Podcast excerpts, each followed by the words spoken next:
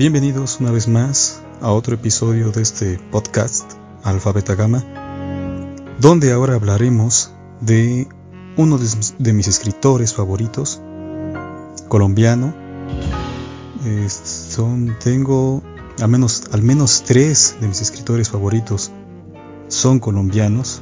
Por supuesto que han, radicado, han vivido, han publicado en diversas épocas eh, algunos han coincidido, solo dos, y los demás no, han, han vivido en diferente tiempo, pero han sido allí producidos, nacidos de la tierra negra colombiana. Y ahora les voy a hablar de uno de ellos que fue contemporáneo de Gabriel García Márquez, contemporáneo en un sentido relativo, porque no fueron nacidos el mismo año y al menos lo que yo he investigado no no se encontraron nunca, no tuvieron relación, nunca se estrecharon las manos. No sé tampoco si uno admiraba al otro, o al menos que de que les voy a hablar, que es el menos, que no es tan conocido, eh, admirara a a este señor, este premio Nobel, Gabriel García Márquez. Que por supuesto también de una vez digo aquí, Gabriel García Márquez no es de mis escritores favoritos, por supuesto lo he leído y aprecio su trabajo, la verdad es, es genial, es de un genio su obra, pero no me gusta. Así que de quién voy a platicarles va hacer esto así. Les voy a platicar de este autor que se llama Andrés Caicedo. Y les voy a referir una breve biografía de él. Y después, como parte de su obra, una obra que siempre fue dramática, dramática en sentido total, me refiero a su vida, a su vida y obra. Este, eh, les voy a referir, les voy a compartir las cartas que escribió antes de morir. Y en serio fue justo antes de morir. Donde solo dos cartas. Una a su madre, porque escribió cuatro o cinco cartas a sus amigos. Y una a su madre y otra a su, a su pareja, a la mujer que amaba. Así que vamos de una vez allá con eso. Colombia es un referente obligatorio en tanto literatura por la obra de Gabriel García Márquez, la cual, si no ha quitado de la escena a sus contemporáneos, los ha relegado a segundo plano, algunos incluso al olvido. Sin embargo, gracias a las tecnologías de la comunicación y el Internet, autores y sus obras han sido redescubiertos y mostrados al mundo. Andrés Caicedo es uno de esos casos, uno de esos grandes hombres, un artista colombiano sepultado por la maquinaria publicitaria o llamada marketing del Premio Nobel de su patria. Contemporáneos en el tiempo, en la palabra y la tierra, uno recibe el aplauso de artistas y poetas. El otro se quitó la vida el mismo día que su primera novela fue publicada, a sus 25 años el 4 de marzo de 1977. Porque fiel a sus palabras, alguna vez dijo que vivir más de 25 años era una vergüenza.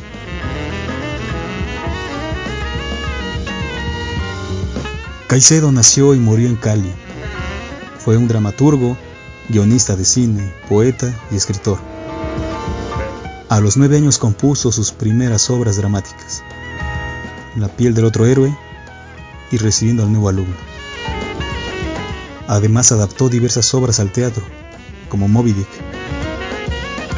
Creaba como loco, olvidándose de sí mismo.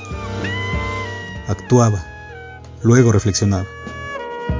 Adicto al cine, constituyó el Cineclub de Cali y más tarde fundó la revista Ojo al Cine, que en 1974 se convertiría en la publicación especializada en el séptimo arte más importante del país. Sin embargo, solo fueron editados cinco números. En sus diarios, publicados 30 años después de su muerte, Caicedo revela su locura, su pasión por el arte, por crear, y cito, tratar de acumular la mayor cantidad de escritos, películas vistas y obsesiones para llegar bien armado a la hora de la muerte.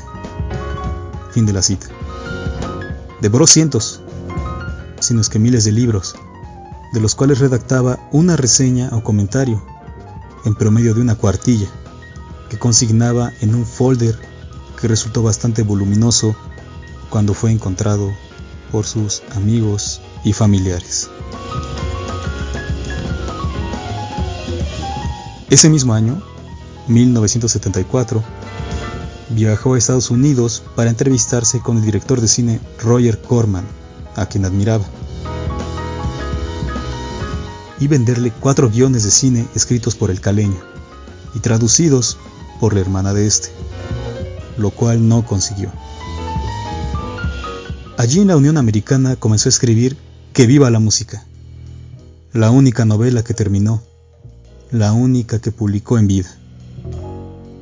También comenzó un diario que tituló Pronto, Memorias de una cinesífilis. Volvió a Colombia en 1975 y entregó la versión definitiva de Que viva la música. Dos años después, tras dos intentos de suicidio, su relación sentimental arruinada, lo que hoy de manera imbécil se llama tóxica, y una depresión intensa, acentuada, se suicidó. Todo esto lo llevó al suicidio el 4 de marzo de aquel año. Aquel día recibió una copia de su novela y escribió cartas a su madre, a sus amigos y a su pareja, de la cual ya se había distanciado. Una vez hecho esto, ingirió 60 pastillas de secobarbital y murió. Que viva la música se convirtió de inmediato en un éxito y fue reeditada en Italia. Pocos años después de morir, amigos y familiares de Caicedo crearon una fundación para editar y publicar su obra toda, que comprende cuentos, novelas, obras de teatro, guiones cinematográficos, adaptaciones para cine, reflexiones, entre otras.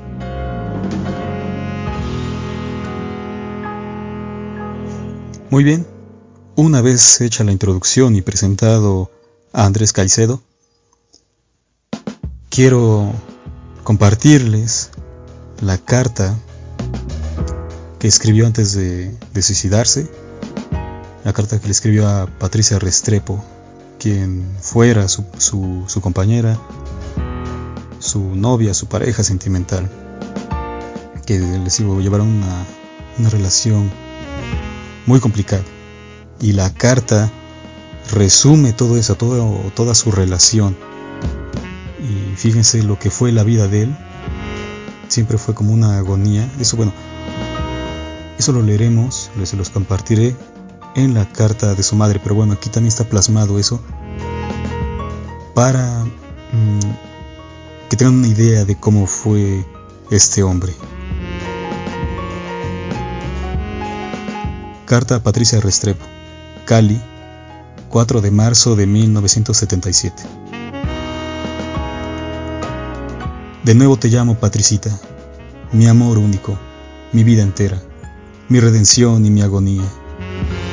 Con el horror y la expectativa de que esta sea la última carta correspondiente al último día de vivienda juntos, después de que a lo largo de dos hermosos años hemos intercambiado, modificado por el gozo, por el sufrimiento, nuestras vidas. Después de que he llegado a un grado de dependencia de tu cuerpo, de tu alma, que difícilmente podría haber llegado a imaginar en años más tempranos de mi existencia, Patricia. Te espero. Ya hice todas las vueltas correspondientes al día de hoy. Con el corazón en vilo me vine hasta acá, corriendo, pendiente de la alternativa, de la dicha, el alivio, que hubiera significado verte, mas veo solo tu ausencia. Y si no de que ya te hubieras marchado del todo, de que, una vez, una vez más, hubieras empacado libros, ay, tantos que aún no he leído, y equipaje, dejándome, para mi eterna tristeza y vergüenza, la camiseta en cuyo frente está inscrito mi nombre. Mas no lo has hecho.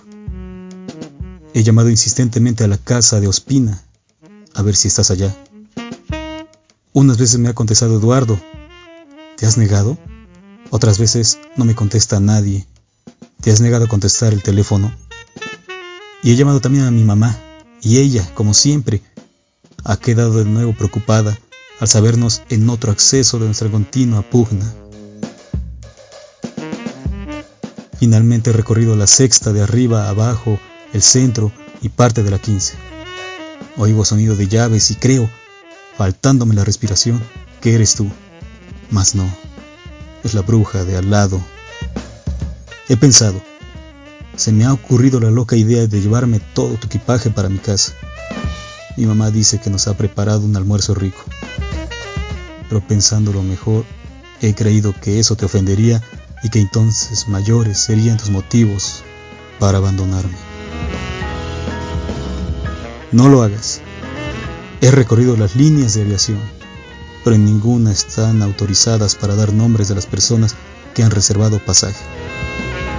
Así que, Patricita, vida mía, ¿dónde estás? Veo que te has llevado la plata que había en el escritorio. ¿Qué estás haciendo con ella? ¿Has podido desayunar? ¿Estás comprando pasaje para Bogotá? ¿Estás en Telecom hablando con el hombre a quien aborrezco con toda mi alma? ¿Estás en la imprenta Gutiérrez pagando la deuda de los afiches? Vida mía, ¿dónde? ¿Dónde estás? No creas que la satisfacción de haber recibido hoy el primer ejemplar de mi novela pueda compararse en la absoluta infelicidad que siento por el desprecio que has alcanzado a tenerme. Te aborrezco, me has dicho. No sabes el asco que me tengo. Mi amor, ¿eso es verdad? Ay, apenas son las once y media y quién sabe qué clase de actividad será buena para ti a estas horas. Por favor, ven. Ven a verme, aunque sea para decirme que has aceptado la propuesta del hombre que odio, que te vas esta misma tarde a dormir con él y que le vas a decir a tu mamá lo degenerado que soy. Yo estaba dispuesto a dejar de hacer todo lo que te producía sufrimiento, mi amor. Pero tu conducta intransigente, antipática, odiosa, me llevó de nuevo al camino de los tranquilizantes. Si no, ¿cómo hubiera hecho para poder dormir, para poder pensar, para poder alcanzar hasta hoy el día en que iba a recibir el libro? Patricita, te lo suplico, por favor, créeme. El acto, los movimientos, los gestos que yo hice con H.A. Tenorio no fueron de homosexualismo. Yo no soy homosexual. Fue que se me fue contagiando la locura de él, y lo que hice fue para probarle que yo podía hacer cosas más chifladas, mucho más incoherentes. Quería pasmarlo y confundirlo, y de hecho lo logré, y así me sentí bien. De resto no es nada más mi vida mía. Por favor, sácate esa obsesión, esa terquedad de la cabeza, ese empecinamiento que te caracteriza. Patricita, ¿y qué si llegaras ahora mismo? Voy a pararme, voy a salir, voy a llamar a la casa de Ospina a ver si estás allá. Y después voy a llamar de nuevo a mi mamá. Ojalá que este movimiento que me apresto a hacer produzca en otra dirección contraria protagonizado por tu bella, única personita. He hablado con mi mamá otra vez y me propuso que me fuera para allá, inmediatamente, que allá me consentía, pero no, voy a quedarme aquí todo el día, esperándote. Me encontré con Hernán. Él iba en jeep y paró y yo le mostré que viva la música y se puso, la verdad, bastante contento y me invitó a que fuera esa tarde a su oficina para que planeáramos la celebración. Pero yo no quiero hacerlo yo solamente querría celebrarlo contigo, y no haciendo una rumba ni llevante a comer, sino congraciándonos. Patricita, contentándonos de nuevo. Sería tanta la dicha, sería tanta mi felicidad, no sé. Francamente, lo que empezaría a ser de no estar más a mi lado. Pero no lo vas a estar, lo sé. Qué ironía. Dime, ¿te vas a quedar al menos para la función de esa medianoche? Si llegamos al teatro puedes irte así con algo de plata y ya tienes la mensualidad de tu mamá asegurada, al menos por un tiempo. Quédate esta noche, por favor. ¿Cómo te vas a ir sin el equipaje? Dame algo de alegría, porque tú eres mi alegría y yo tengo en esos momentos el corazón en pedazos y ya no sé dónde recogerlos. O no sé qué hacer con ellos. Me deprime también la posición tan inestable mía en ese apartamento. Si tú te vas, yo me iré, claro, al lado de mi mamá, a intentar crear de nuevo un mecanismo de soledad que sea casi perfecto. Tengo necesidad de ti, amor mío. Puedo acostumbrarme a estar sin ti, pero nunca olvidarte. Cuánto traste, cuántos cambios, cuántos altibajos de estados de ánimo. Ya van a ser la una, o ya son. ¿Será posible que se haya parado mi reloj? Ahora me acabo de cruzar con el león, Corquidi, y no me dijo nada, a pesar de que esta mañana bien temprano le entregué la carta.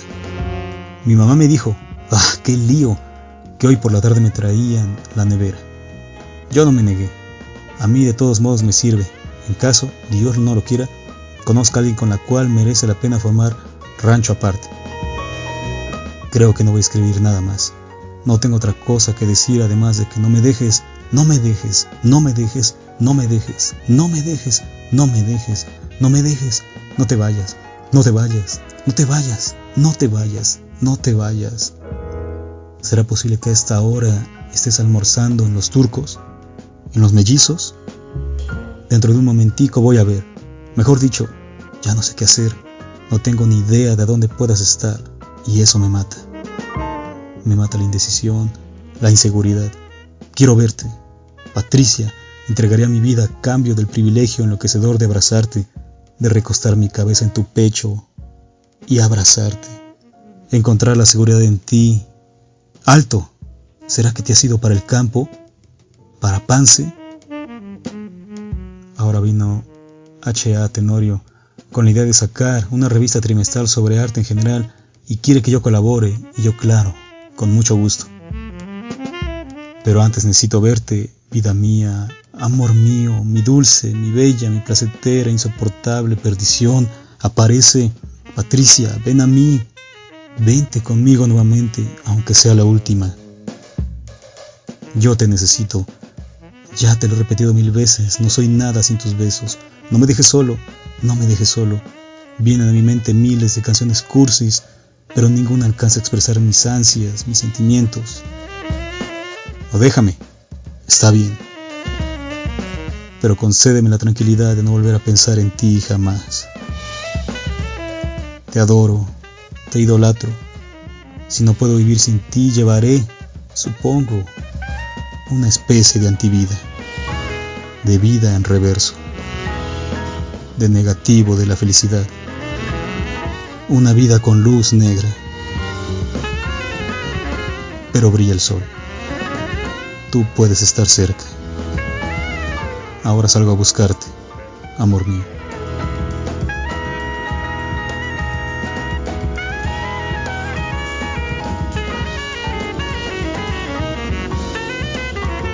Muy bien, ahora vamos con la última carta, bueno, última en este podcast, la cual escribió a su madre eh, antes de morir, pero yo, por ejemplo, la he encontrado a veces con la fecha de, su muerte, eh, en 1977, y otras veces la he encontrado dos años antes, en el, en el 75. Y no, no estoy seguro, en verdad, pues, qué fecha sea la correcta. Pero lo que dice la carta, bien puede ser que la haya escrito antes, en el 75 o mm, eso cuando minutos antes de, ingerir ¿no? alcohol con esos, barbitúricos. Pero lo que sí deja claro es el sentimiento de vida, la desesperación, la, agonía que tenía, o sea, a pesar de que era un hombre muy inteligente, culto, lleno de sueños que al parecer soñó tanto y tan rápido que, igual que Arthur Rimbaud, quiso terminar su vida pronto. Bueno, sea como sea, eh, digo la fecha, el año, no, no sé si es el 77 o el 75, pero aquí les leo la carta. Como verán, para mí es muy fuerte, muy fuerte en el sentido estricto que brinda, que brinda sus palabras esa fortaleza, ese aliento y al mismo tiempo es que no es optimista. Pero esa falta de optimismo para mí yo la veo con, esa, con fortaleza. No sé a ustedes qué les parezca. Esta es la carta a su madre.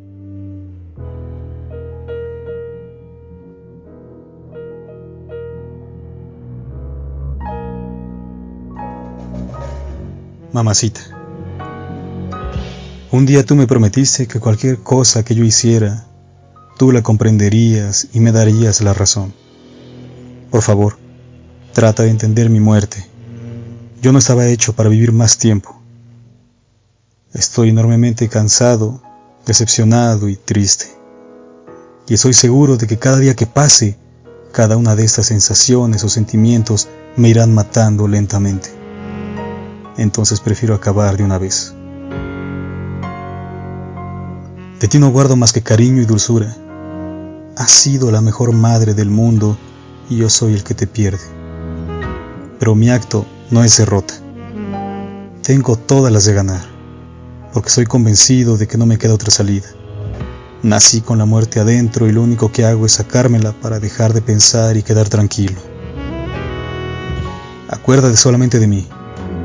Yo muero porque ya para cumplir 24 años soy un anacronismo y un sinsentido y porque desde que cumplí 21 vengo sin entender el mundo.